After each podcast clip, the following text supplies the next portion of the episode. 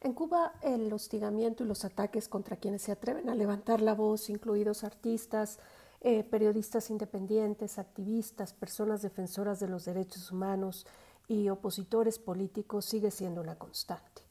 A pesar de la esperanza de algunos cambios con el nuevo gobierno de Díaz Canel, vemos que en los últimos años simplemente se ha venido eh, perpetuando una política sistemática de represión eh, de limitación a la libertad de expresión y al derecho de asamblea pacífica. En la isla no se permite disentir eh, con las políticas de gobierno. Toda aquella persona eh, que reclama inclusive el ejercicio fundamental de derechos a través de manifestaciones espontáneas, recibe los castigos por parte del gobierno, eh, castigos que van desde detenciones arbitrarias cortas hasta represalias en centros eh, de trabajo o en algunos otros espacios públicos.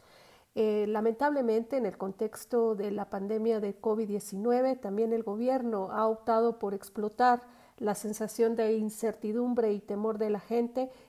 instrumentalizando disposiciones de emergencia simplemente para silenciar las voces de quienes remandan rendición de cuentas o quienes demandan una oportuna atención a las necesidades más inmediatas de la población en Cuba. Hemos documentado en los últimos meses el hostigamiento en contra de personas periodistas independientes que haciendo una labor de información eh, sobre los impactos de la pandemia COVID-19 en la isla, han sufrido represalias, de multas, de detenciones arbitrarias continuas, eh, simplemente inclusive por postear información en redes sociales eh, pertinente para que la gente pueda contar con los recursos de información sobre el impacto del COVID.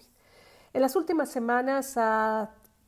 tomado una atención eh, mediática e internacional muy específica eh, los actos de resistencia, de resiliencia y protesta del movimiento San Isidro. El movimiento San Isidro es conocido sobre todo eh, por su lucha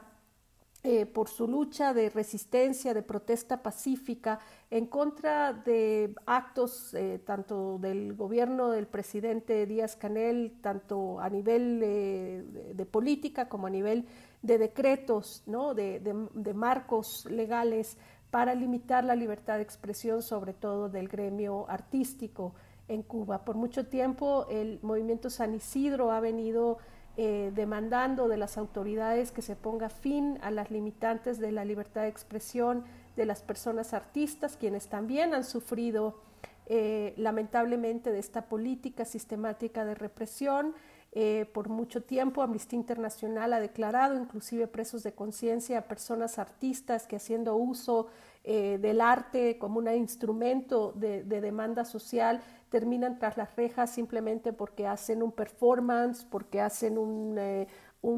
graffiti en contra del gobierno y son castigados con, con, detención arbitraria como ocurre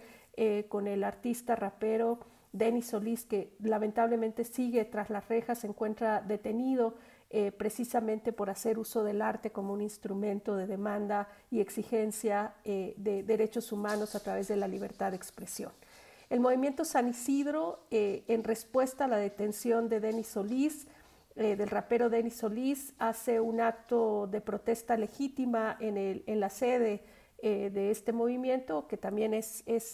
hogar de uno de los más destacados líderes y más visibles líderes del movimiento San Isidro, que es Luis Manuel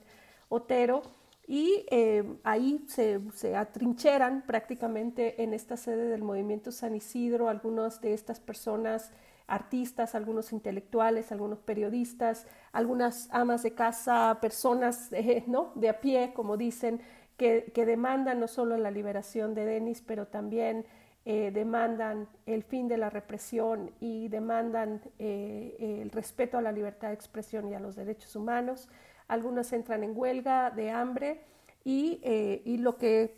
resulta es en un acto de represión en donde se detiene a todas estas personas que se mantuvieron sin, localizar, sin localizarse, sin saber su paradero por algunas horas después fueron liberadas y hasta este momento siguen sufriendo del hostigamiento, de detenciones arbitrarias cortas, eh, de eh, la estigmatización a través del uso de medios de comunicación que han sido cooptados en su totalidad por el Estado, en donde se les acusa de terrorismo, eh, de traición, etcétera, poniendo en gravísimo riesgo su vida, su integridad y su seguridad. Lamentablemente esto es una política, una práctica constante por parte de las autoridades cubanas. Eh, ahora, con la justificación del COVID-19, siguen violentando y utilizando protocolos simplemente para seguir limitando la libertad de expresión y sobre todo para castigar a aquellas personas que se atreven a levantar la voz en contra de las arbitrariedades de los abusos y las violaciones a los derechos humanos.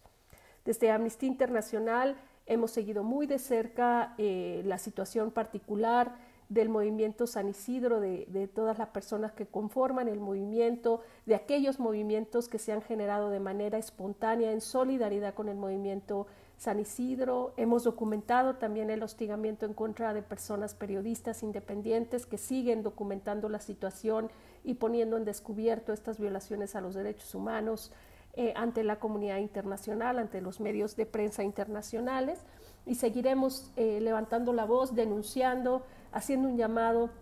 a la comunidad internacional, sobre todo a, los países de la Unión Europea que tienen una influencia importante eh, en el gobierno de Díaz Canel para que ponga fin a la, represión, para que se libere a las personas que han sido detenidas arbitrariamente simplemente por sus ideas, a, las, personas presas de conciencia, que se termine eh, la hostigación, la persecución y la estigmatización en contra de los miembros del movimiento San Isidro. Desde Amnistía Internacional seguiremos movilizando a todo nuestro movimiento, a toda nuestra membresía de más de 10 millones de personas alrededor del mundo para que se hagan las exigencias a través de los gobiernos, de la comunidad internacional, para que se ponga fin a esta represión que lamentablemente ha sido histórica y que lamentablemente continúa como una, una constante en la vida de las personas en Cuba.